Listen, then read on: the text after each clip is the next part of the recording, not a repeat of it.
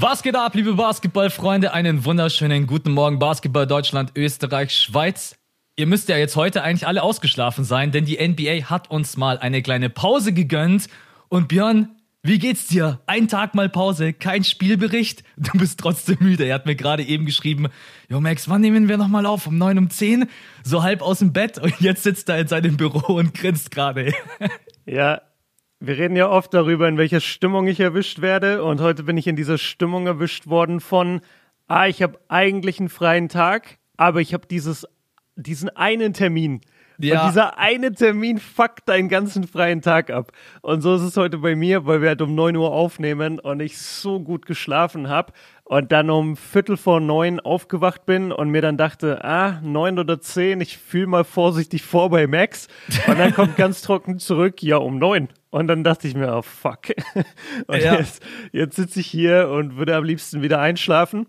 Ähm, aber wir haben einen Podcast vor uns und da freue ich mich auf jeden Fall drauf. Ja, und ansonsten alles cool. Also es ist, glaube ich, soweit ich das in Erinnerung habe, ist es seit die Playoffs angefangen haben, erst der zweite Tag überhaupt, dass man kein Spiel hat. Das gab es einmal Echt, in der ersten Runde. Ja, ja, okay. Erste oder zweite Runde, meine ich. Nee, erste Runde, glaube ich. Und jetzt ist es das zweite Mal. Ja. ja. Ja, wir waren auch ein bisschen überrascht darüber, dass die äh, also das war quasi die, das erste Spiel zwischen Hawks Bucks erst am Donnerstag ist. Also, dass die dann doch so eine große fette Pause dazwischen haben. Weil bei Suns Clippers äh, waren es, glaube ich, 36 Stunden, oder? Für die Clippers, ja. Ja, genau, richtig. Vielleicht, weil beide Teams in einem Game 7 waren. Aber ja, es, es kann sein. Ja, also ich habe mir gerade eben meine kompletten Schedule reingezogen und also würden jetzt beide Serien in ein Game 7 gehen, dann würde einfach die Eastern Conference drei, vier Tage später auch erst zu Ende gehen. Das heißt, ich weiß jetzt nicht, ob man sagen kann, die Western Conference hätte einen Vorteil, aber sie hätte auf jeden Fall länger Pause. Umso schneller die Serie durch ist, umso mehr Pause hat einfach die Western Conference. Ja, die Suns, die müssen jetzt auch mal aufhören, die ganze Zeit hier so die verletzungsgeplagten Teams rauszuhauen. Wirklich. Ja, aber echt, hey. Die können da die ganze Zeit vier, fünf Spiele machen, während die anderen sich mit sieben Spielen durchhasseln müssen. Du hast gleich einen guten Punkt angesprochen für alle da draußen. Kawhi Leonard und Chris Paul wurden äh, heute Morgen fürs zweite Spiel geupdatet. Ja, was sollen wir sagen? Keine große Überraschung. Beide sind wieder raus. Äh, also für mich kein kein großes Wunder. Ich, wenn ich ehrlich bin, glaube ich, Kawhi Leonard wird in diesen Playoffs gar nicht mehr zurückkommen. Ah, sag das nicht. Ich hasse es, wenn Leute das sagen. Ich würde mir ja wünschen, dass er wieder zurückkommt, aber so dieses, also kein, weiß ich nicht, diese Geheimnistuerei um sein Kreuzband, was es jetzt letztendlich ist, ist es ein Anriss, ist es ein Durchriss, so keine Ahnung, gibt einfach ein Update, denkt er jetzt, dass die Phoenix Suns auf dem Feld stehen und denken die ganze Zeit an Kawhi Leonard und oh, hoffentlich kommt er nicht zurück. Gibt, mhm. ich weiß nicht, also bei Chris Paul weiß ich jetzt natürlich auch nicht letztendlich, wie, wie es ihm geht. Ist noch im Corona-Protokoll. Äh, fürs dritte Spiel müsste er dann quasi wieder zur Verfügung stehen. Aber man muss natürlich auch erstmal gucken, wie, äh, wir sind ja nicht dabei bei den FaceTime-Calls. Ich habe keine Ahnung, ob Chris Paul äh, dann sagt, jo Leute, mir geht's mega gut, ich komme bald wieder zurück. Oder ob er da drinnen hängt auf seinem Sofa. Sie denkt, ja, Jungs, einfach hier Pack and Roll attackieren, mir geht's mega kacke. nee, ich glaube, es geht ihm okay. Aber was ich ganz cool fand, ist, er hat scheinbar während des FaceTime-Calls dann, als die mit ihm in die Umkleide sind, hat er die ganze, weil dann haben ja natürlich alle rumgeschrien und gejubelt. Und er hat dann die ganze Zeit so einen einen Finger quasi in die Kamera gehalten und hat gesagt, Leute, das war erst einer. Das war erst ja, ein ja. Sieg, wir brauchen vier davon. Absolut. Ja, ist bestimmt mega hart für ihn gerade, aber ich finde es eigentlich cool, dass er so einen Einfluss trotzdem noch auf die Serie haben kann. Und soweit ich mitbekommen habe von allem, was berichtet wird, ist er ja mega involviert und, und spammt wirklich die Leute zu mit Fotos, mit Videos, mit Sprachnachrichten, wo er ihnen halt Sachen erklärt zur Serie, Matchups, die man attackieren kann. Finde ich, finde ich eigentlich ziemlich cool.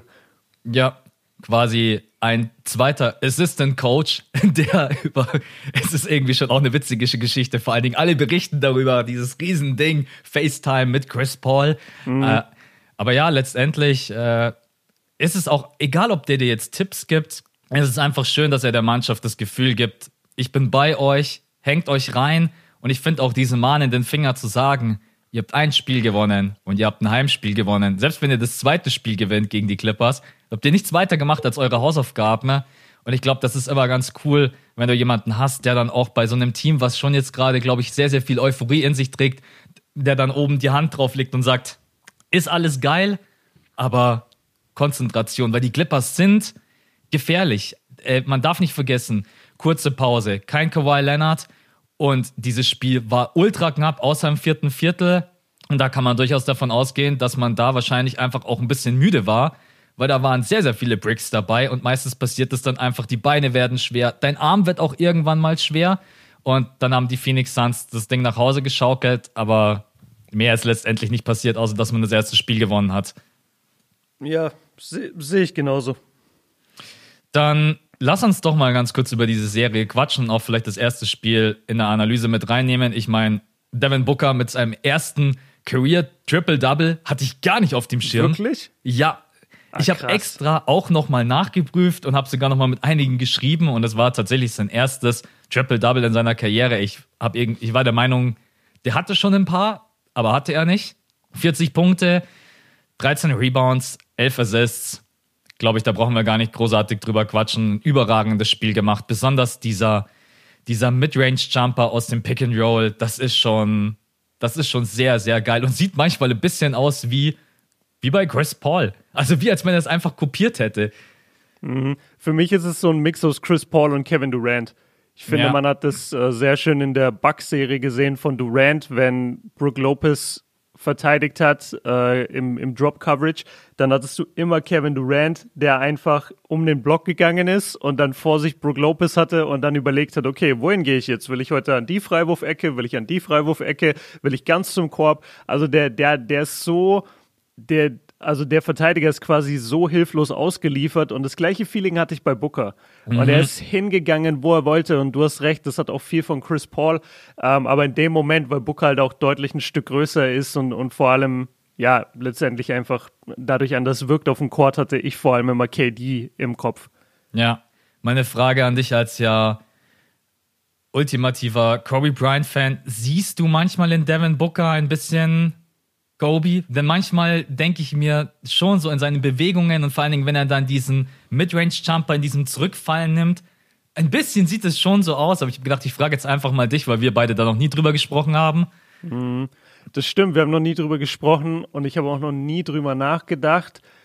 Vielleicht, wenn ich die Videos nebeneinander gelegt mhm. sehe, dass ich dann sage, ah ja, aber Kobe, boah, ich finde, bei Kobe war es nochmal was anderes. Der, boah, das, das würde jetzt so ein Riesending aufmachen, das kann ich jetzt nicht so aus dem Halbschlaf Ist ja kein Problem, dann sag halt einfach, du hast dir noch nie Gedanken darüber großartig gemacht und dann Danke. machen wir einfach.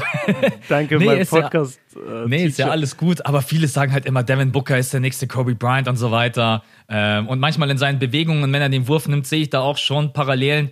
Aber auf der anderen Seite, ich sehe auch Parallelen zu Chris Paul. Also weil Chris ja. Paul auch diesen Midrange-Jumper hat, wo er sich einfach nach hinten fallen lässt und der dann sehr, sehr schwer zu verteidigen ist. Man muss ja auch mal überlegen, Chris Paul ist ja jetzt nicht gerade eben der Größte.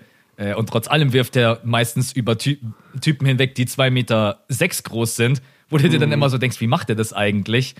Genau, ja. deswegen. Okay, dann lass da einen Haken drunter machen. nee, das, das ärgert mich jetzt selber, weil ich, ich kann jetzt nicht so gut beschreiben, wie Kobe sich bewegt hat, aber das, das sind andere Bewegungen. Ich, okay. ich habe Booker genau vom geistigen Auge und ich habe Kobe genau vom geistigen Auge. Das ist nochmal was anderes. Ich habe das Gefühl, Kobe war, Kobe war schneller im Wurf, würde ich sagen.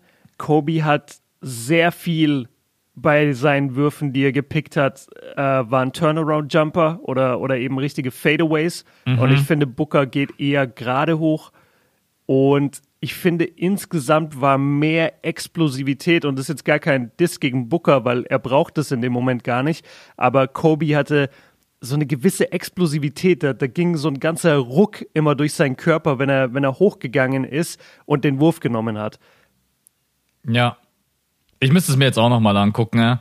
Äh, letztendlich könnte es Booker äh, auch egal sein. Er hat 40 Punkte aufgelegt und ein Triple-Double und ohne ihn hätten sie dieses Spiel äh, auf gar keinen Fall gewonnen. Was, was denkst du denn bei den, bei den Clippers? Lag es wirklich nur an der Müdigkeit oder gab es auch andere Gründe? Besonders wenn man vielleicht auch so ein bisschen auf die, auf die Bench guckt die zwar im ersten Moment ganz gut aussieht. Der Marcus Cousins ist ja reingekommen, hat in fünf, sechs Minuten erstmal ordentlich abgerissen. Rondo hat auch sieben Assists, aber ich sage jetzt einfach mal gleich meine Meinung. Die beiden haben nicht umsonst ein Plus-Minus-Rating von minus 11 und minus 14, weil die halt dann offensiv von den Suns schon ziemlich krass vom Feld gespielt werden. Also die Bench. Defensiv, meinst du? Ja, defensiv, ja, genau. Wenn, also wenn, wenn die beiden in der, der Defense Ja, genau, richtig. Ja. Ähm, boah, ja, gute Frage. Also für mich war es schon hauptsächlich das vierte Viertel und zwar deswegen, und, und das war eigentlich der Hauptgrund für mich. Paul George hat im vierten Viertel vier Pull-Up-Dreier genommen, die du mhm. nicht nehmen musst zu dem Zeitpunkt im Spiel und alle vier wurden gebrickt. Und das war für mich ein ganz klares Zeichen von, ich habe keine Beine, um zum Korb zu kommen. Und ich habe keine Beine, um meinen Wurf heute loszuwerden oder jetzt im vierten Viertel noch hochprozentig zu treffen. Und damit war das Ding für mich eigentlich gelaufen. Also ich habe im vierten Viertel insgesamt bei den ganzen Clippers gemerkt, dass Müdigkeit ein Faktor ist. Und das hast du bei den Suns einfach nicht gesehen. Die Suns haben gespielt, als wäre es das zweite Viertel und die Clippers waren durch, meiner Meinung nach. Ja. Ähm, zu der Rotation muss man natürlich sagen, Tyron Lue hat auch schon vorm Spiel gesagt, ey, wundert euch nicht, wenn ich zehn Leute in der ersten Halbzeit spiele, einfach weil meine Jungs müde sind, weil die nur 36 Stunden Pause hatte, pa Pause hatten seit dem Game 6 gegen Utah und ich finde eigentlich es eher beeindruckend, wie lange und wie stark die Clippers in dem Game drin waren. Und du wirst sicherlich nicht die Suns, besonders nicht Devin Booker, aufhalten können. Genauso sollte auf der anderen Seite aber auch Paul George nicht aufgehalten werden können. Und das konnte er auch drei Viertel lang nicht. Und ich finde es manchmal ein bisschen übertrieben zu sagen, oh, wir brauchen oder keine Ahnung, die und die Mannschaft hat nicht den Verteidiger für den Scorer, deswegen kann der machen, was er will, deswegen ist die Serie gelaufen. Das glaube ich nicht, weil es gibt so viele Scorer in der NBA, gegen die du nichts machen kannst, die du, die ihre 30, 40 Punkte machen und du kannst trotzdem das Spiel gewinnen. Also um es kurz zu machen, für mich waren die Clippers sehr müde oder sahen sehr müde aus und ich glaube, Game 2 wird eine ganz andere Sache. Ja, ja, ich glaube letztendlich, also ich meine, im vierten Viertel hätte dir natürlich ein Kawhi Leonard sehr, sehr gut getan, weil er jemand ist, der auch aus der Midrange seinen Wurf selber kreieren kann. Äh, aber ich meine, er ist nicht da. Chris Paul ist nicht da. Chris Paul hätte dir sicherlich in dem vierten Viertel auch gut getan. Also das hält sich dann halt auch immer so ein bisschen die Waage. Äh, Zehner-Rotation ist auch vollkommen klar, besonders dass Rondo 22 Minuten abreißt. Das kann man eigentlich bloß damit erklären, dass einfach äh, die Spieler auch müde waren und ich meine, Rondo hatte ja zumindest seine sieben Assists, acht Punkte, aber defensiv. Ich, was die Suns halt schon haben, einen ganz guten Gameplan. Man muss, glaube ich, auch ein bisschen aufhören zu denken, dass Monty Williams so ein Headcoach ist, der mal auf gut Glück in so eine Serie reingeht. Ich glaube, der hat jetzt einfach bewiesen, dass er verdammt gut adjusted, dass er genau einen Gameplan hat gegen jede Franchise. Du hast es vorhin einmal ganz kurz angesprochen. Jede Franchise ist natürlich jetzt auch ein bisschen verletzungsgeplagt. Die Clippers letztendlich auch wieder.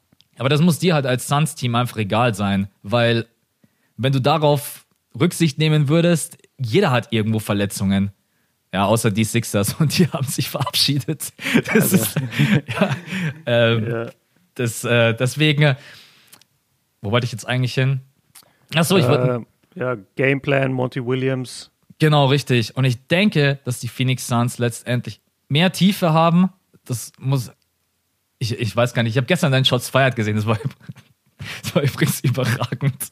Als ihr beide, ich habe kurzzeitig gedacht, ihr beide bringt euch gleich wirklich um. Kannst du mal kurz äh, wirklich sagen, wie ihr danach auseinandergegangen seid? Habt ihr gesagt, geil, die Show ist jetzt vorbei, wir sind wieder cool? Oder hast du wirklich deine Tasche genommen und hast gesagt, ciao, ich gehe jetzt?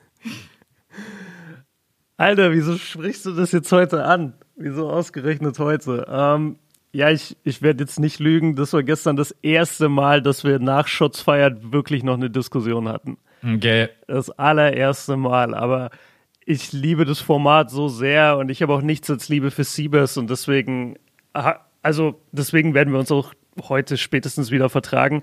Ähm, aber gestern war, und vielleicht, ich, ich bin mir ziemlich sicher, es liegt hauptsächlich daran, dass ich in den letzten paar Tagen halt immer so auf zwei, drei Stunden Schlaf funktioniere. Und ich habe ja sogar voll übertrieben äh, gestern oder vorgestern und habe mir ja das, was waren zuerst? Hab, genau, habe mir Game One angeguckt, Clippers gegen Suns, bin dann ins Fitnessstudio gegangen, habe da trainiert, kam dann zurück, habe mir Game 7 angeguckt, Sixers Hawks, habe dann glaube ich, eine Stunde gepennt und habe mich dann vorbereitet auf Schutz feiert und bin dann ins Studio gefahren. Ja. Und es kann gut sein, dass ich vielleicht bei manchen Sachen dann deswegen zu krass reagiert habe oder das zu Schlafmangel halt. Ja, zu sensibel war oder so. Aber wenn du mich so direkt fragst, ja, das war das erste Mal, dass wir danach nicht im Guten auseinander sind. ja, Aber gut. wie gesagt, nichts als Liebe für Siebes und wird alles wieder gut. Ich meine, das ist, glaube ich, ganz normal mit Schlafmangel und man muss auch sagen, das war halt auch recht richtig eklig. Also dieses Spiel war um 21.30 Uhr und war irgendwie um 0 Uhr, glaube ich, sowas fertig. Genau. Und dann hast du die Möglichkeit, entweder du beschäftigst dich nochmal zwei Stunden zwischen Sixers und Hawks oder du legst dich schlafen. Beides ist einfach scheiße, weil letztendlich ja. musst du dann durchmachen, die ganze Nacht wirklich. Du hast, aber wenn du nur eine Stunde pennst oder eineinhalb Stunden, bist du auch im Arsch. Also die Ansetzung war für uns, äh, war für uns Europäer auf jeden Fall wieder ultimativ kacke.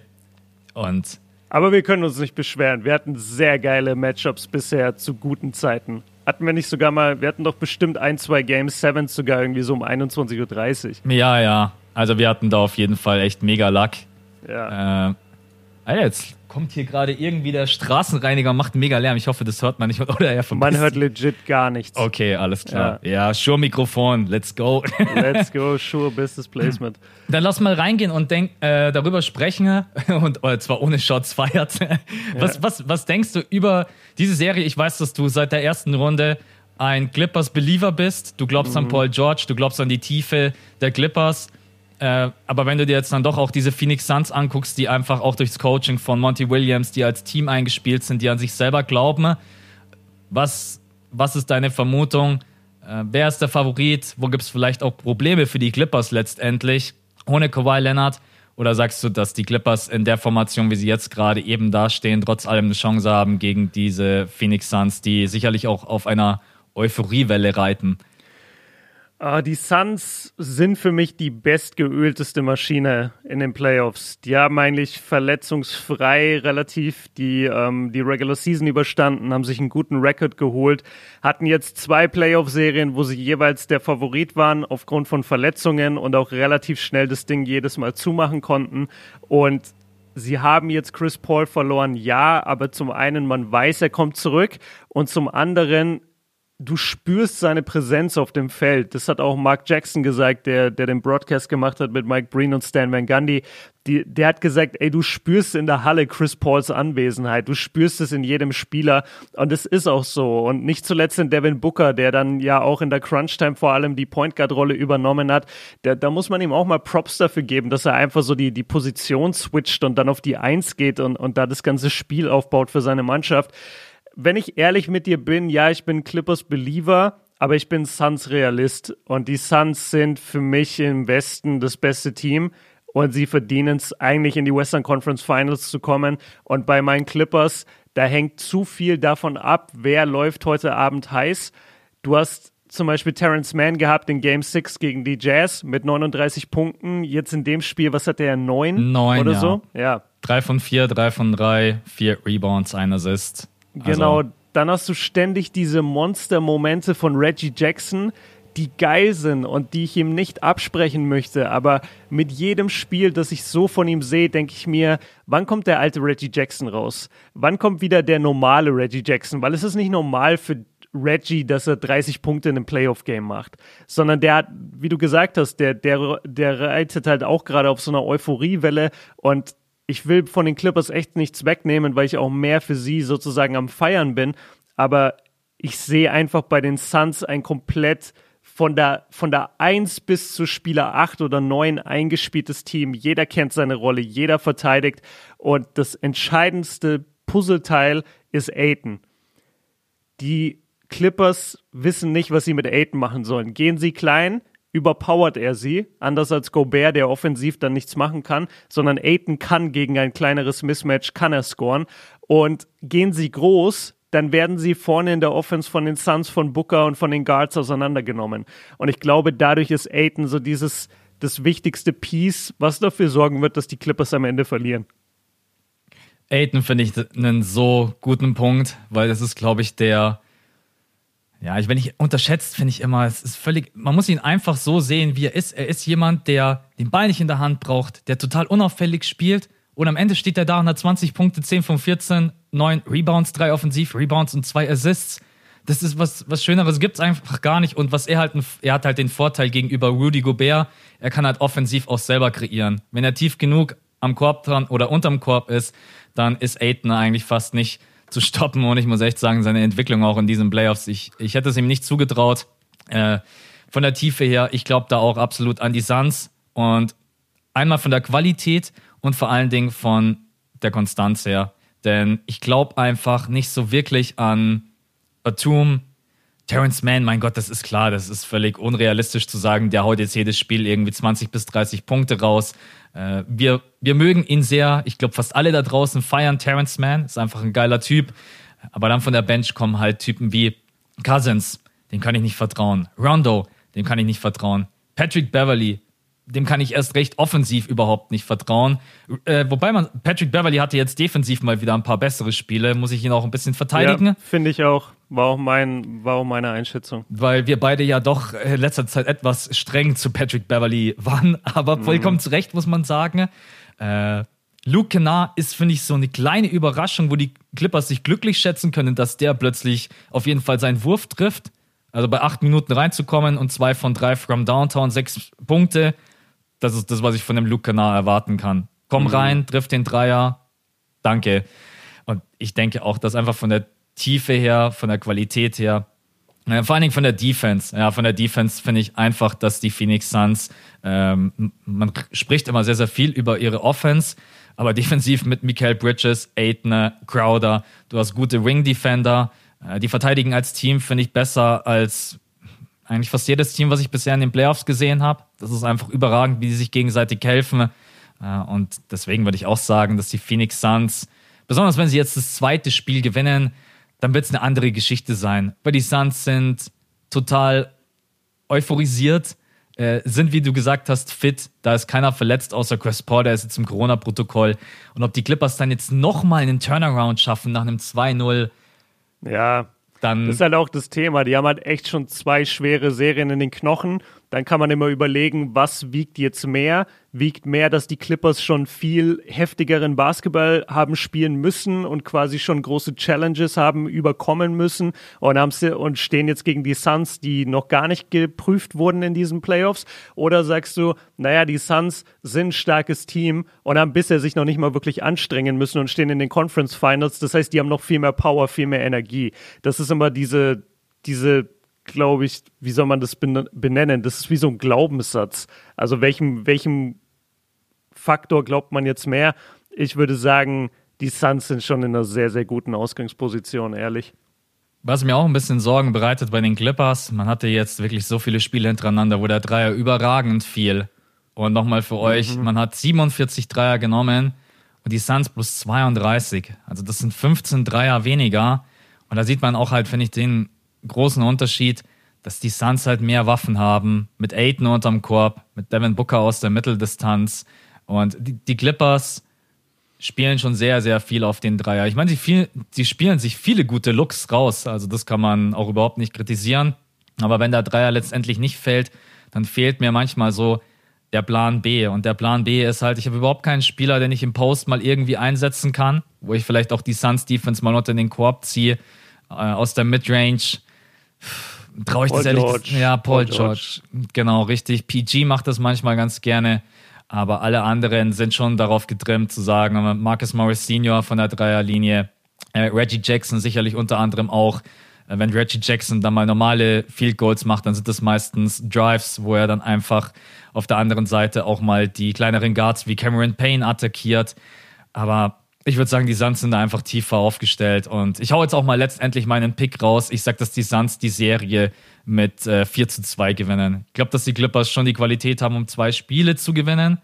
Aber ich glaube nicht, dass die Clippers diese Serie gewinnen werden. Ich, ich bin ein Suns-Believer. ja, boah, ich mache mir echt ein bisschen Sorgen, muss ich sagen, um die Clippers.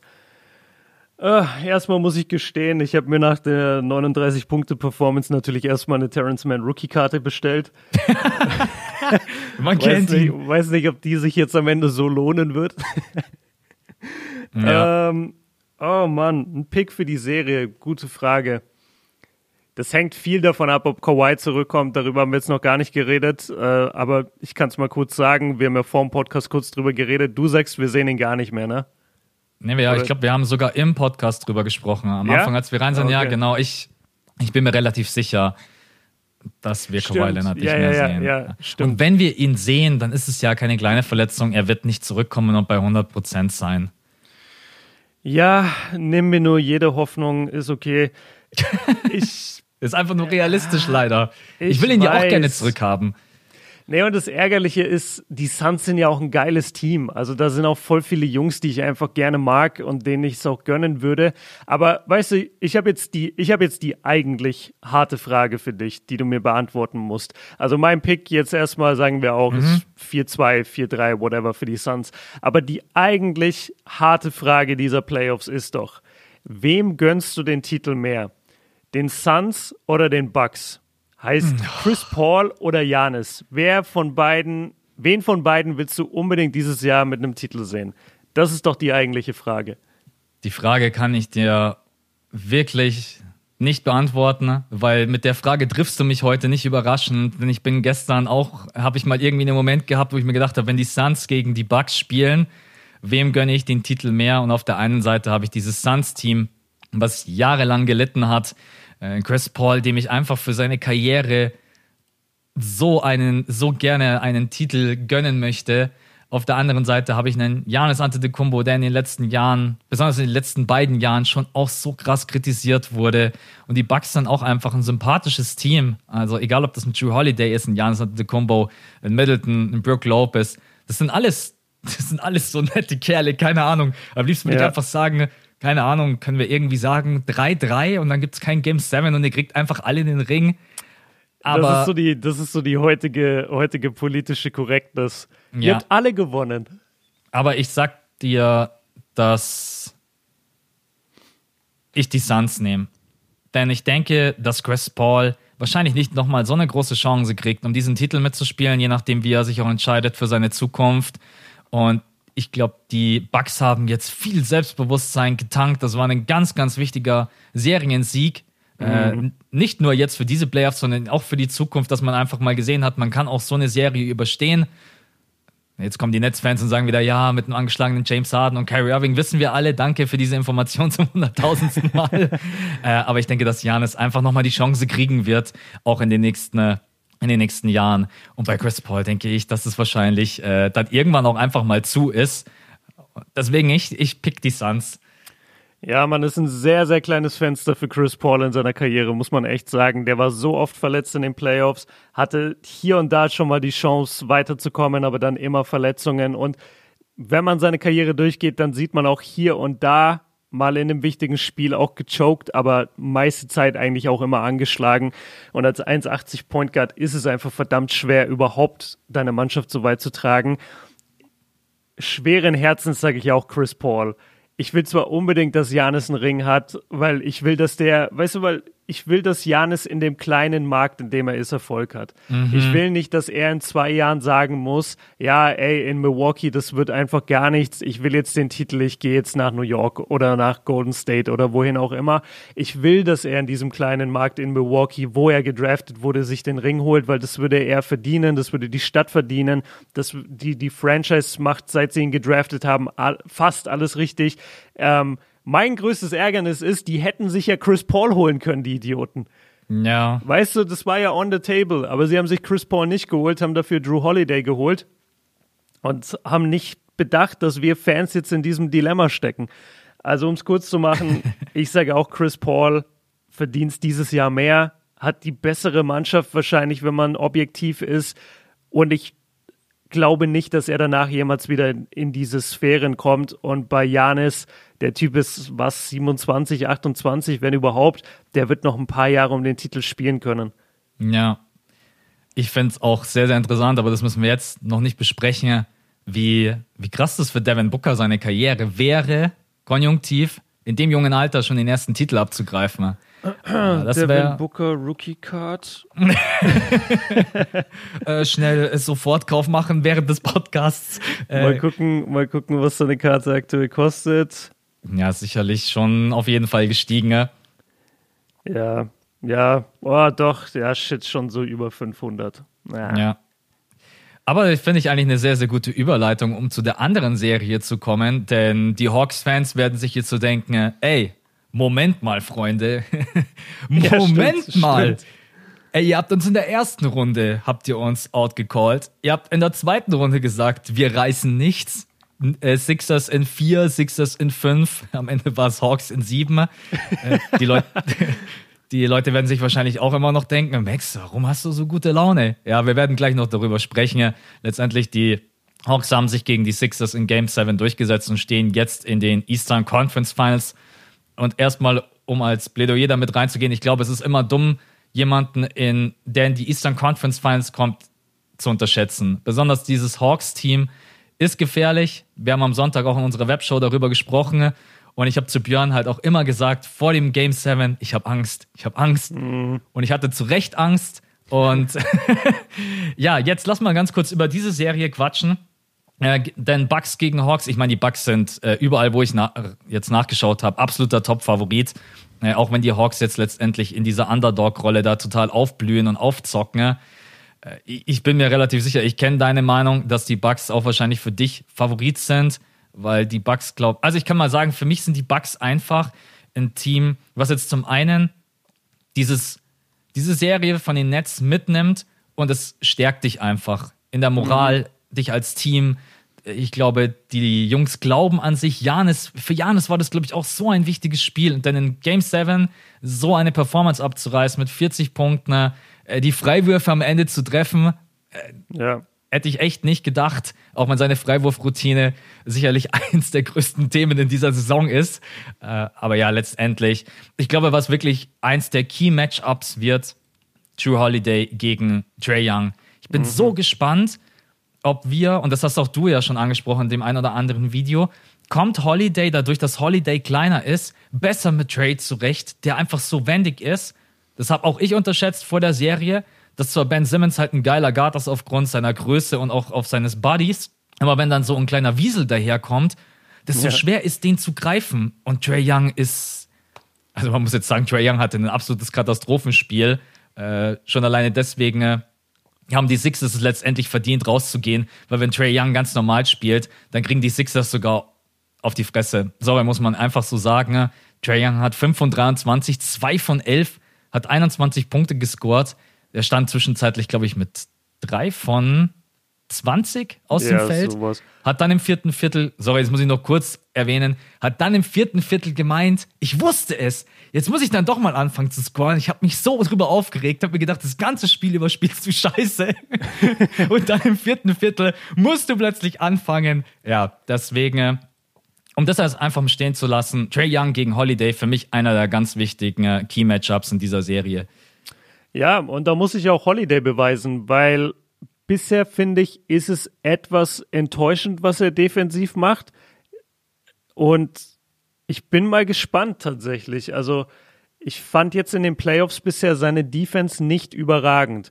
Kann sein, dass er sich die ein bisschen aufgespart hat. Kann sein, dass das davon getrübt ist, dass er halt jetzt gegen Brooklyn dann die letzten drei Spiele vor allem viel an James Harden dran war und Harden hatte ja nicht wirklich Antritt.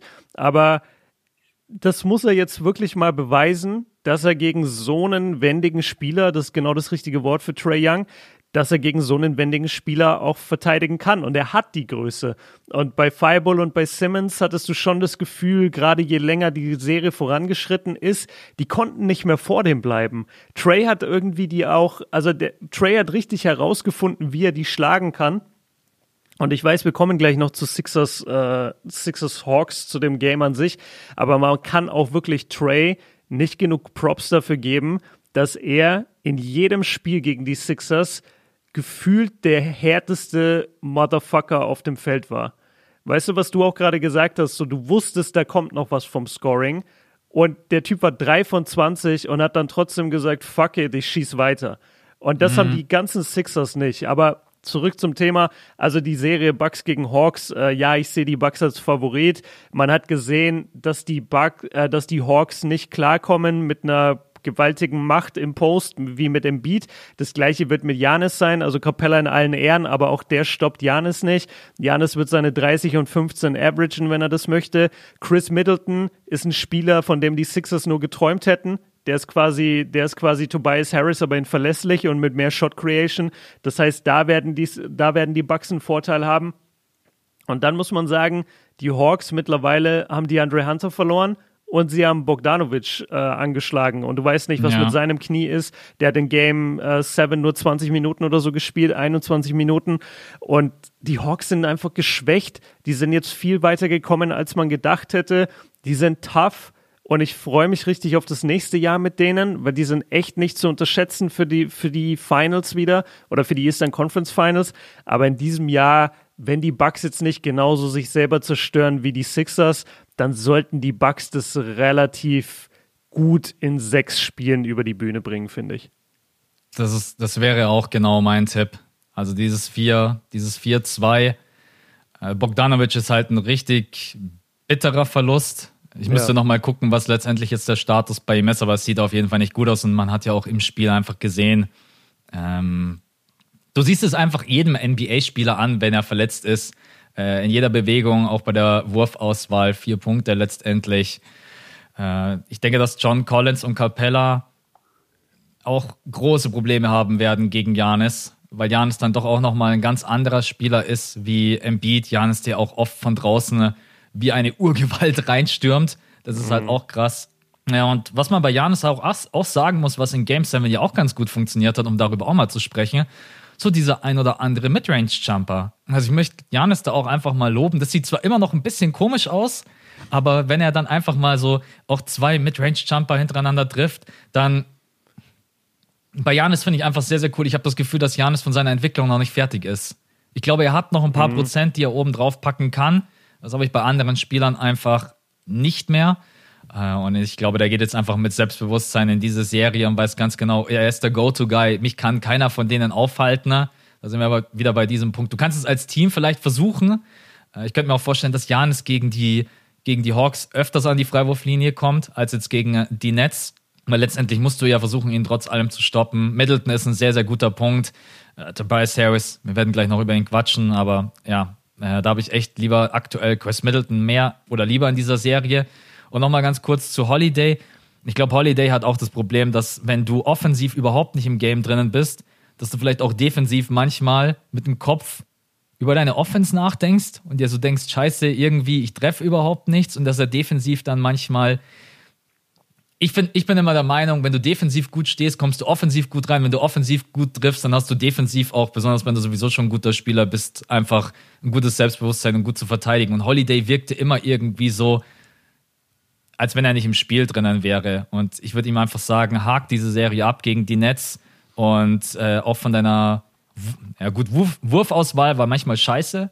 Das hast du auch mhm. kritisiert. Ja. Aber ich denke, dass Holiday besseren Basketball spielen kann und so eine Serie kann man dann auch einfach abhaken und die nächste kann schon wieder komplett anders werden. Ich bin sehr gespannt, wie die Bucks das Pick and Roll verteidigen werden mit Trey Young. Das muss man sich auf jeden Fall angucken. Das hat die Sixers auch gekillt besonders was du auch gerade gesagt hast, Trey Young, der dann immer den ersten Mann überspielt, dann Embiid, der rausrückt, ja, und dann stehen hinten äh, John Collins, Capella und schlecken sich wirklich die Finger und sagen, geil, ich muss das Ding nur noch reinstopfen. Ne? Und da bin ich mal sehr, sehr gespannt, wie, wie die Bucks das verteidigen werden. Ne? Aber um es abzuhaken, für mich sind die Bucks auch Favorit. Ich würde auch sagen, 4-2, man hat einfach, man hat für mich auch einfach eine bessere Starting Five, um das mal äh, und umso näher wir den Finals kommen, umso wichtiger wird die Starting Five. Die Rotation wird immer kleiner werden. Ne? Äh, ja, man spielt in den Playoffs und je tiefer man geht, man spielt eigentlich sechs Leute. Ja, Ist maximal so, sieben. Ja, also se sechs Leute, auf die es ankommt und dann hast du manchmal noch so ein, zwei, die du reinwirfst für fünf Minuten, aber die sind dann halt rein für, dass die anderen sich hinsetzen können. Du planst eigentlich echt so mit fünf, sechs Leuten und ja. mittlerweile hat es ja auch Budenholzer verstanden. Und das ist auch eine schöne Entwicklung zu sehen, finde ich. Und ja, in dem Game 7, guck mal, wir haben drüber geredet, so ja, Brooklyn kann kann Janis total aufhalten und Brooklyn hat herausgefunden, wie man Janis verteidigt, bla bla. Ey, Janis hat 40 Punkte gemacht in Game 7. So, so gut können sie das nicht herausgefunden haben. Und wir haben ja immer wieder drüber geredet, wenn die Bucks einfach eine vernünftige Offense spielen und nicht vorne die ganze Zeit eine Isolation nach der anderen laufen, dann haben sie das Ding auch relativ schnell gewonnen. Oder dann, dann ja. hätten sie auch gegen Brooklyn keine sieben Spiele gebraucht, meiner Meinung nach. Ja. Ich glaube, das könnte sogar den Bucks in die Karten spielen, weil die Hawks sind Teams sind, die schon auch ganz gerne schnell spielen. Und ich glaube, umso schneller das Spiel ja. ist, umso mehr, glaube ich, spielt es den Bucks in die Karten. Weil die Bucks einfach Probleme haben, in der Halfcourt-Offense, in der Isolation zu kreieren. Da muss man sie auch kritisieren. Das sah manchmal gegen die Nets echt richtig übel aus. Aber man hat gesehen, umso offener das Feld und umso schneller das Spiel, umso leichter kommen sie auch zu Abschlüssen. Was auch logisch ist, wenn du so einen Bulldozer hast wie Janis, den gibst du den Ball in die Hand, der macht vier Schritte und ist auf der anderen Seite. Ja. Ja, und deswegen. Macht dabei ein Dribbling. Genau.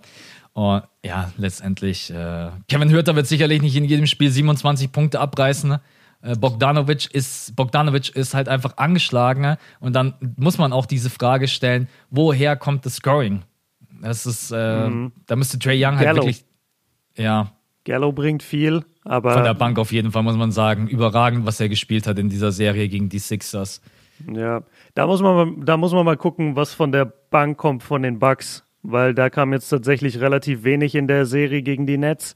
Und Fast nur Pat Connaughton eigentlich. Brent genau. Forbes ist gar kein Faktor gewesen. Bobby Portis auch nicht. Ähm, ja. Bobby Portis hat ja nicht mal gespielt. Also bei Bryn Forbes, bei Bryn Forbes ist es so, der, der hat immer mal wieder gespielt, hat aber gar nichts geschafft. Mhm. Hat keine Würfe getroffen, gar nichts. Aber bei Portis ist es so, der hat die ganze Serie gar nicht gespielt. Und ja. da bin ich jetzt mal gespannt, ob wir ihn wieder sehen, weil der ist eigentlich ein guter Typ. Den haben wir gegen Miami gesehen und da war der auch stark. Also warum nicht mal wieder auf Bobby Portis sitzen? Und das habe ich auch bei Shots Fired gesagt. Nach dem Spiel hat man kurz gesehen, wie Janis seine Teammates umarmt. Und dann hat er Bobby Portis umarmt und meinte, sei ready für die nächste Serie, wir brauchen dich. Ja. Also die, der, der wird schon an das nächste Matchup gedacht haben. Und dann ist es ja vielleicht dann am Ende Bobby Portis und Brent Forbes, die die Bucks jetzt auch nochmal nach vorne bringen, weil also ganz ohne Bank kannst du es vor allem dann gegen die Suns vergessen. Du brauchst ja. einfach eine Bank das stimmt. Ja, ich bin gespannt. Ähm, aber ich will die Hawks auch nicht unterschätzen. Also ich werde ich werd hier jetzt auf jeden Fall nicht kleinreden, ne?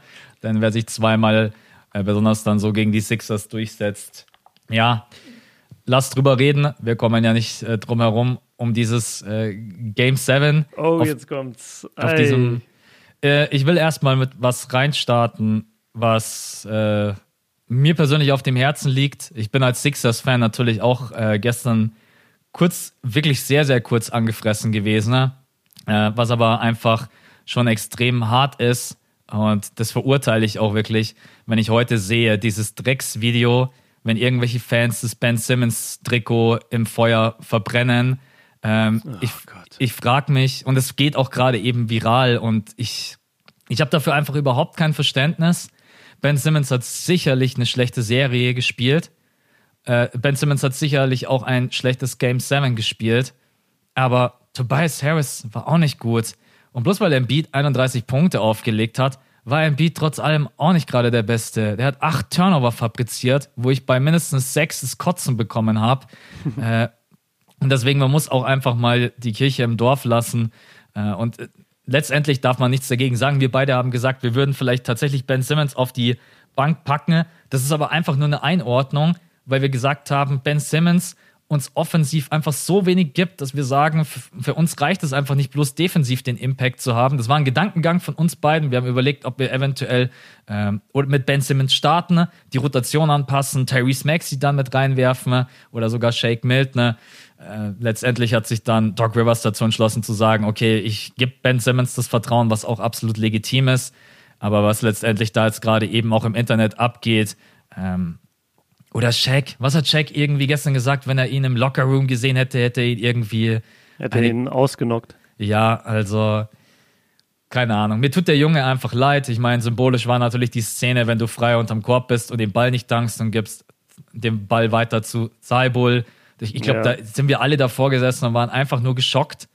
Das, das ich, ich bin ganz froh, dass wir diesen Moment hatten, weil der Moment visualisiert doch perfekt seine große Angst, oder? Ja. Also hat das Angst. zeigt, genau das zeigt doch, wie viel Furcht in diesem Jungen aktuell steckt, dass der sich als 2,6 Meter, 2,8 Meter acht großer Typ nicht traut, einen freien Dank zu machen. Ja. Das ist doch perfekt auf den Punkt gebracht. Und ja, finde ich cool, dass du es so siehst. Also jeder, der irgendwie ein Trikot verbrennt, ist eh der letzte Spaß, seien wir mal ehrlich. Ja. Nee, kann man echt so benennen. Ähm, ja, das Internet ist manchmal auch, muss man einfach sagen, ein schwarzes Loch.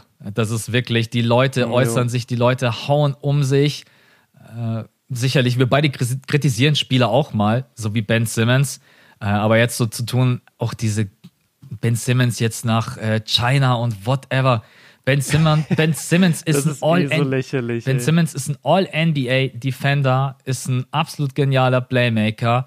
Und wo ich bei den Leuten bin, Ben Simmons braucht jetzt ein neues Zuhause, für mein Empfinden, weil ich glaube auch einfach, dass die Philly Crowd scheiße ist, was das anbelangt und dass dir nicht verzeihen wird. Ähm, da ist, das ist einfach, sagen wir mal, die Toleranzgrenze bei Philly ist irgendwo zwischen 1 und 5 und Ben Simmons ist auf jeden Fall da gerade eben drunter. Äh, wollen wir ganz kurz über dieses Spiel 7 quatschen? Oder wollen wir nicht? Also, wenn, Ach du, so, sagst, ja, wenn, wenn du sagst, nein, ich habe kein Problem, ich habe ich hab so eh keinen Bock darüber zu sprechen, aber letztendlich äh, wollen wir vielleicht ganz kurz das Spiel analysieren. Es war, es war einfach als viel, also mal aus meiner Sicht so ätzend, weil die Sixers hatten tausend Chancen, um einen Run hinzulegen. Trey Young hat so viele Würfe verballert und es gab genügend Turnover und besonders auch im vierten Viertel hatte man so viele Chancen, mal wirklich davon zu ziehen. Und man hat es einfach nicht hingekriegt, auch weil, und jetzt kritisieren wir mal nicht Ben Simmons, weil ein Tobias Harris es nicht schafft, dreimal einen offenen Layup reinzulegen, den irgendwie an den Ring legt, weil Joel Embiid acht Turnover fabriziert, weil er top of the key sich in den Post reindrückt, dann Gallo oder wer auch immer reinhilft und ihn den Ball wegstiehlt. Und man hat so viele Chancen liegen lassen. Ne? Und als Sixers-Fan, ja, ich bin einfach nur davor gesessen, hab mir die ganze Zeit gedacht, wir verlieren's. Wir verlieren's safe. Weil Ja. einfach wir die Bälle nicht reingemacht haben, weil wir diese ganzen Würfe, die die Hawks gebrickt haben, die haben 44% aus dem Feld geworfen, 25% from Downtown. Wenn du das Spiel dann auch nicht gewinnst, dann bist du letztendlich auch einfach selber schuld. Das muss man ganz klar sagen. Und über die Leistung von Trey Young haben wir auch gerade schon gequatscht. Und auf der anderen Seite, Kevin Hürter hat mich halt so abgefuckt, weil der hat jeden wichtigen Wurf reingemacht. Ich, das gibt's einfach nicht. Und die Freiwürfe. Ja, und die Freiwürfe, äh, das Kevin Hürter hat uns eigentlich echt aus, diesem, aus dieser Serie rausgekickt und das, äh, das packe ich eigentlich als Fan echt nicht. Ja, Mann, ey, was soll man noch sagen zu dem Spiel? Also ich glaube, es wurde echt schon zu Tode analysiert. Du hast es jetzt auch nochmal gemacht. Ich finde auch, dass die Schuld nicht nur bei Ben Simmons liegt. Damit macht man sich's wirklich zu leicht. Also verpatzte Layups von Harris.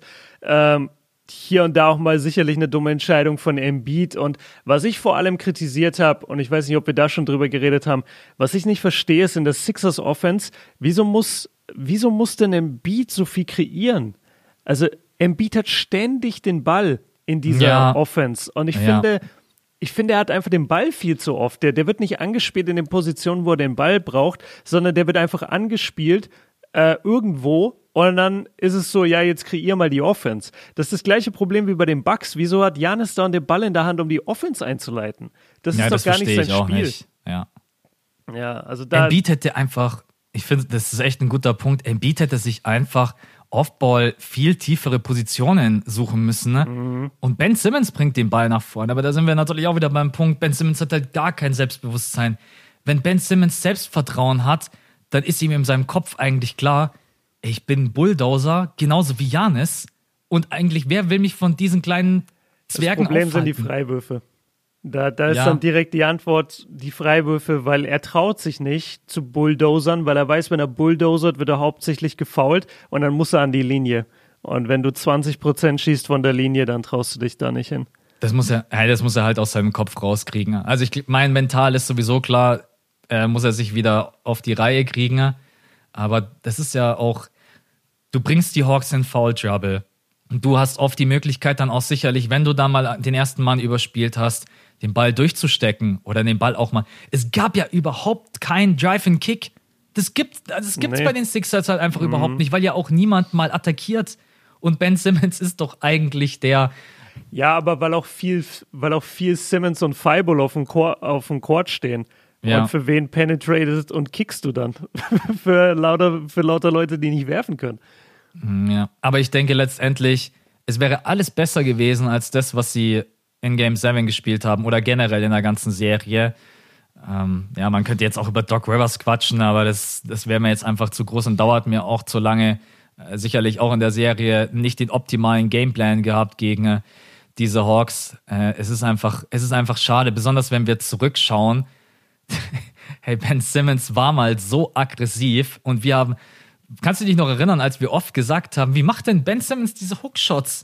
Was sind das für mhm. Dinger? Mhm. Besonders in seinem ersten und zweiten Jahr, wo du dir echt immer gedacht hast, ey, was ist, also scheißegal, ob der den Dreier kann. Und jetzt reden wir nicht mal mehr davon, ja, nimm den Dreier. Jetzt reden wir davon, überhaupt mal, nimm mal Abschlüsse.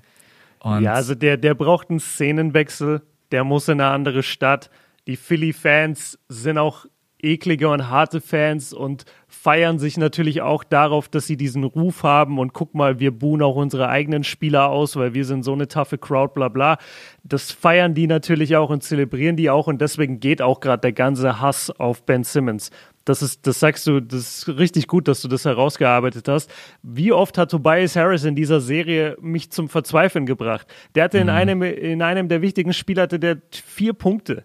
So redet da irgendein Philly-Fan drüber? Nein, weil es ist so leicht, sich auf Ben Simmons einzuschießen. Also ich glaube, der muss aus der Stadt, der muss in eine andere Mannschaft, der muss zu einem, zu einem Team, wo er absolut nicht im vierten Viertel den Ball in der Hand haben muss. Ähm, beispielsweise Portland.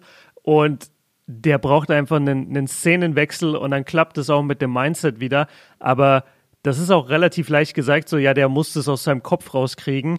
Das ist verdammt schwer, glaube ich. Also mhm. zeig mir mal, zeig mir mal einen Vorfall in den letzten fünf Jahren, wo sich die Basketballwelt und das Internet so krass auf einen Spieler eingeschossen haben für das, was er nicht kann. Das ist schon relativ selten. Und er weiß ja, er kann es nicht. Und das muss dich wahnsinnig machen im Kopf. Also der, der ich glaube wirklich, dass der krasse mentale Probleme davon tragen kann oder gerade hat. Und ich wünsche ihm nichts als das Beste und dass er das irgendwie wieder hinbekommt. Vielleicht muss er auch zu den Spurs.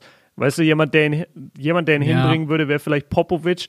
Ähm, und auch in einem Markt, der nicht so groß ist und wo alles nur ums Team geht und so, gar nicht mit Superstar und Joel Embiid und bla, sondern einfach so ein Team, wo, wo er in Ruhe sich entwickeln kann. Ja.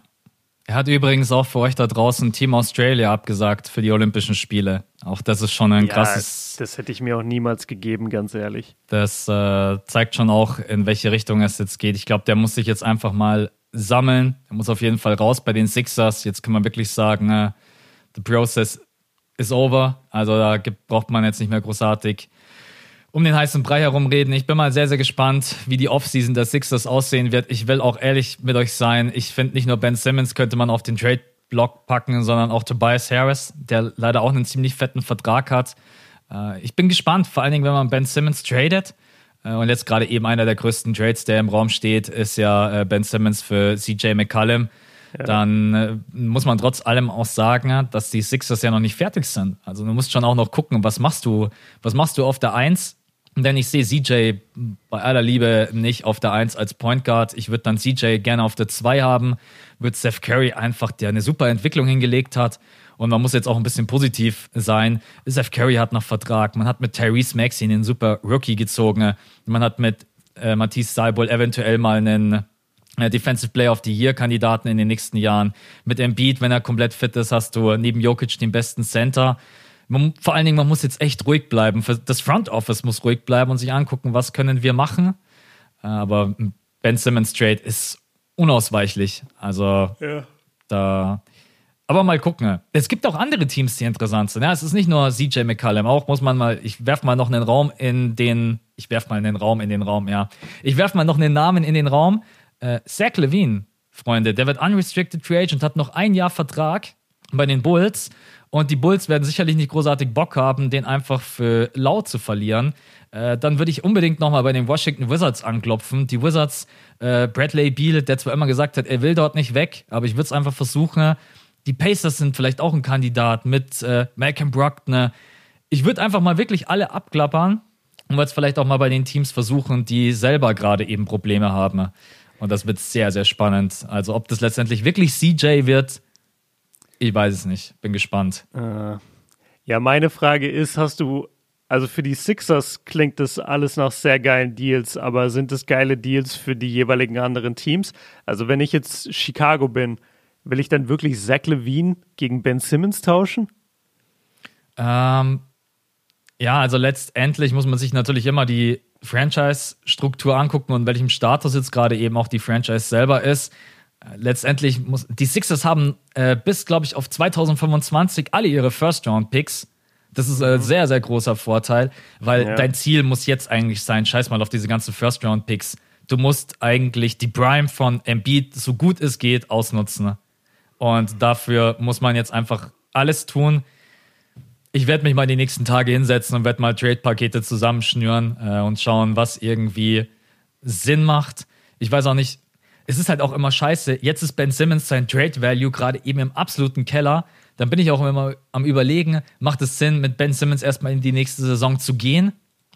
auf der einen Seite ja. ja. ihn so ein bisschen spielen zu lassen, um zu zeigen, dass er gut ist und dann ihn zu, tra zu traden. Genau, richtig. Auf der, genau, auf der einen Seite ist es genau das, was du gerade gesagt hast, aber auf der anderen Seite ein Spieler, der höchstwahrscheinlich sich jetzt nicht mehr zu Hause fühlt, besonders nach den ganzen PKs, die es auch gab von Jalen Beat, äh, Doc Rivers, die Fanreaktionen.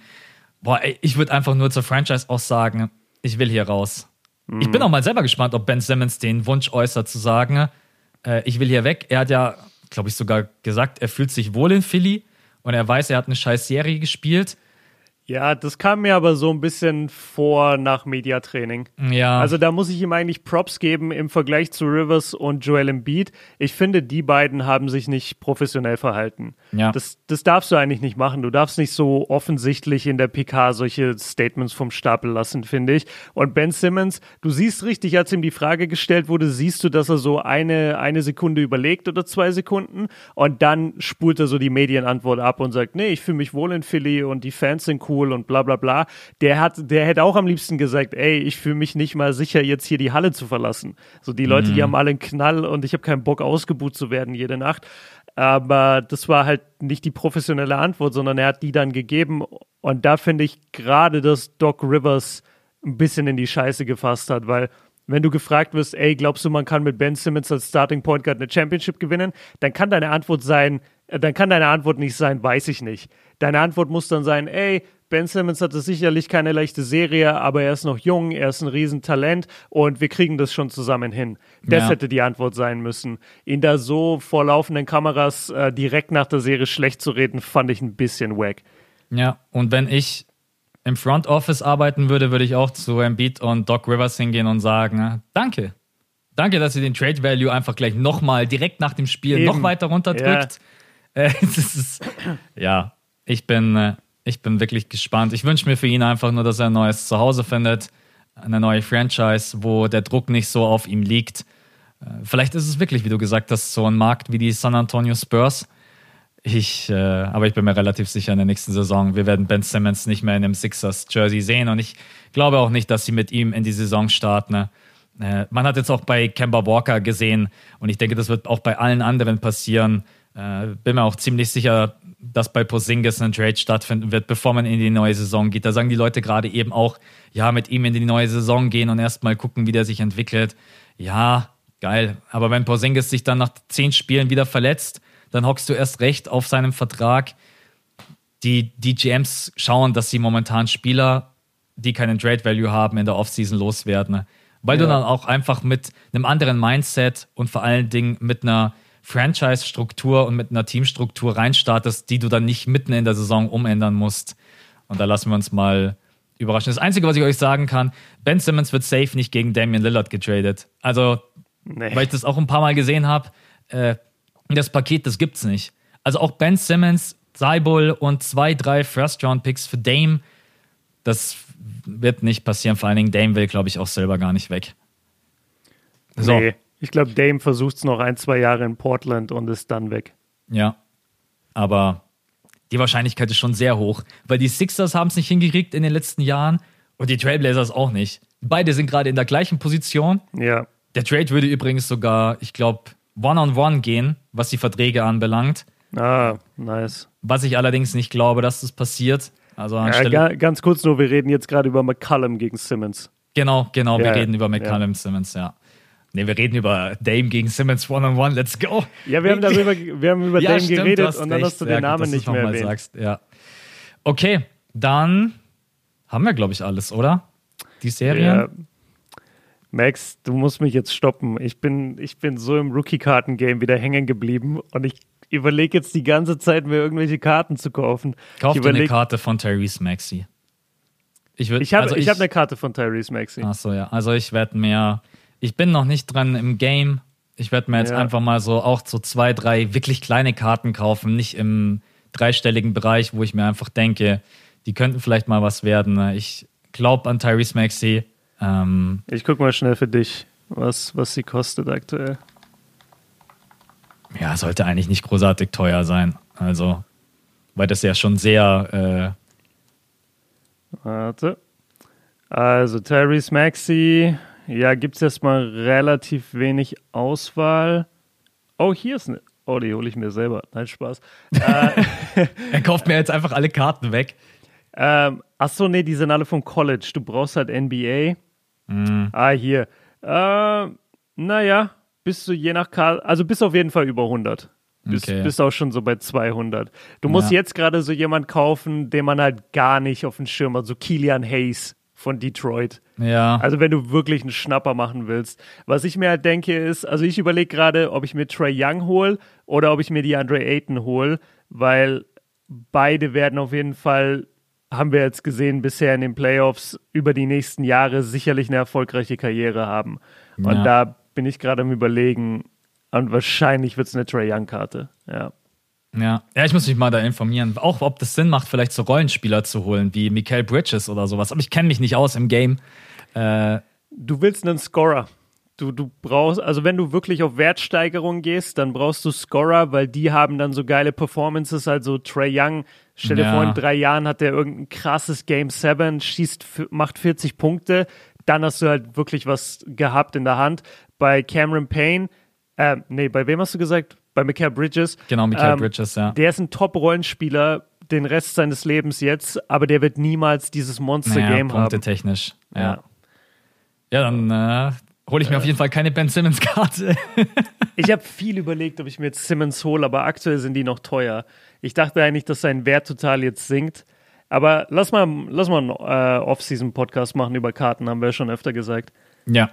Genau, für euch alle da draußen, wir ziehen jetzt noch vier Wochen durch. Yes. Momentan ist ja immer Dienstag und Freitag, so um 11 Uhr versuchen wir für euch live zu sein. Am Sonntag ist die Webshow und dann in der Off-Season gehen wir zurück zu unserer normalen, altbewährten Mittwochstruktur um 5 Uhr in der Früh. Oh, äh, wir beide also wir beide, wir lieben die Playoffs, aber wir freuen uns auch mal wieder auf diese lockeren Off-Season-Talks, wo wir dann auch einfach mal, wir haben für euch jetzt ganz kurzer Einblick, äh, vor dem Podcast auch mal über dieses Mavs-Thema gequatscht, was da eigentlich gerade eben los ist wollten das eventuell sogar kurz mit reinnehmen, aber wir sind halt gerade eben mitten in den Playoffs und deswegen, wir haben in vier Wochen dann genügend Zeit, um über so viele Off-Season-Themen zu quatschen, auch was passiert bei den Dallas Mavericks, was ist da los mit Rick Carly, wie ging der wirklich mit den ganzen Spielern um, wo landet Posingis und das machen wir dann einfach alles in der Off-Season und solange bleiben wir jetzt noch bei den ganzen Playoff-Partien. Dann sind wir für heute durch. Ähm, yep. Heute Nacht geht's weiter mit Clippers gegen Suns, zweites Spiel. Am Donnerstag dann das erste Spiel, Bucks gegen Hawks. Ganz kurze Frage noch an dich. Hast du, mhm. und bitte ehrlich antworten, hast du Bock auf diese Serie Bucks gegen Hawks? Ich habe Bock drauf, ja, weil ich finde, es ist eine komplette äh, Ich beweise mich Serie von Trey Young. Ich finde es geil, wie weit er bisher gekommen ist. Und ich freue mich einfach weiter in ihm zuzugucken, wie weit er kommt, weil er ist äh, auch in der auch in der Serie gegen Philly war, war ja alles gegen ihn. Mhm. Jeder hat ja gesagt, ja gut, ihr schafft's eh nicht. Und er hat quasi diese Attitude so, ja, gucken wir halt mal. Schauen ja. wir halt mal, ob, ob ich wirklich nicht weiterkomme. Und das feiere ich extrem. Und wenn er zwei Spiele klauen kann von den Bucks, äh, feiere ich das auch. Und ich bin richtig gespannt auf ihn. Ich mag dieses Hawks-Team mittlerweile sehr.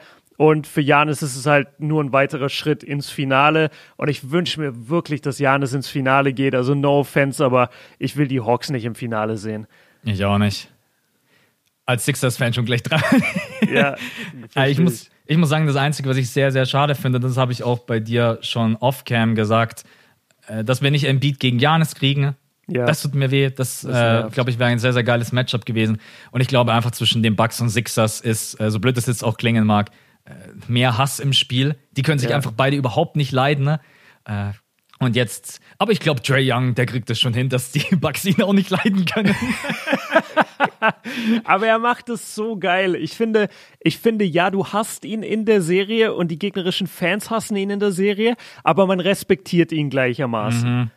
Weißt er ist du, halt das, auch so ein Entertainer, ey. Das ja, der, der zelebriert es so geil. Ich fand es so Hammer in Game 7. Der läuft nach vorne, dribbelt den Ball und die ganze Crowd schreit, fuck Trey Young, fuck Trey Young. Und ja. der, der fühlt es aber einfach. Der ist so, ja, mach doch, ich werf trotzdem hier den, den Dreier zwei Meter hinter der Linie, obwohl ich bisher drei von 20 bin und, und splash den dann. Also der, der hat eine geile Attitude und ich glaube auch deswegen sehr an den Erfolg seiner Karriere. Außer der hat mal Verletzungsprobleme oder so. Ich sehe wirklich eine, eine glorreiche Karriere jetzt für Trey Young in den nächsten ja. Jahren. Oder als er von Howard umgerannt wird äh, so fast witzig. begraben wird und dann macht er einfach Liegestütz. Und er lacht einfach, voll. Ja. Und lacht voll, weil er Howard äh, da reingelockt hat. Ja, also, ja. Ich glaube, das wird in den nächsten Jahren, um den Podcast dann noch abzuschließen, ich glaube, das wird der Spieler, der am, mit am meisten polarisiert. Der wird so Spieler wie mhm. James Harden ablösen. Das ist so, uh, Trey Young. Ja, wird, guter Punkt, ja. ja. Trey Young wird entweder von den Leuten geliebt oder die Leute werden ihn hassen. Und ja, ja Deswegen. Okay, Leute, dann wünschen wir euch viel Spaß bei Game 2. Heute Nacht, am Donnerstag, gibt es dann das erste Spiel und am Freitag quatschen wir dann auch über, über die beiden Spiele. Dann sind wir eventuell schon wieder ein klein wenig schlauer. Und am Sonntag die Webshow, wenn ihr Bock habt. Patreon.com slash das fünfte Viertel. Wir haben mittlerweile auch schon wieder äh, 20, 25 neue Patronen dazu bekommen. Wir sind gerade bei 527. An euch alle Dank. Vielen Dank für den Support. Es hilft uns auf jeden Fall sehr. Ihr kriegt da extra Episoden, ihr kriegt die Webshow, ihr kriegt auch in der Off-Season alle zwei Wochen am Sonntag eine extra Episode von uns. Also, nee, am Freitag. Am Freitag, am Freitag. Ihr, genau. Und ihr seid dabei bei den Gewinnspielen und was wir immer uns vornehmen, am Anfang zu sagen, verchecken wir aber immer, ihr könnt dort die Folgen ohne Werbung hören. Genau. Ja. Ja, wir sind richtig, also, aber mein Gott, vielleicht ist es auch sympathisch, dass wir es immer am Ende machen und nicht am Anfang. ja. Okay, jetzt sind wir für heute raus. Björn, dir einen schönen freien Tag. Jetzt danke, hast du zumindest hast es geschafft. Ja, Euch da ja. draußen danke fürs Reinhören. Wir hören uns beim nächsten Mal. Bis dahin, Leute. Ciao. Ciao.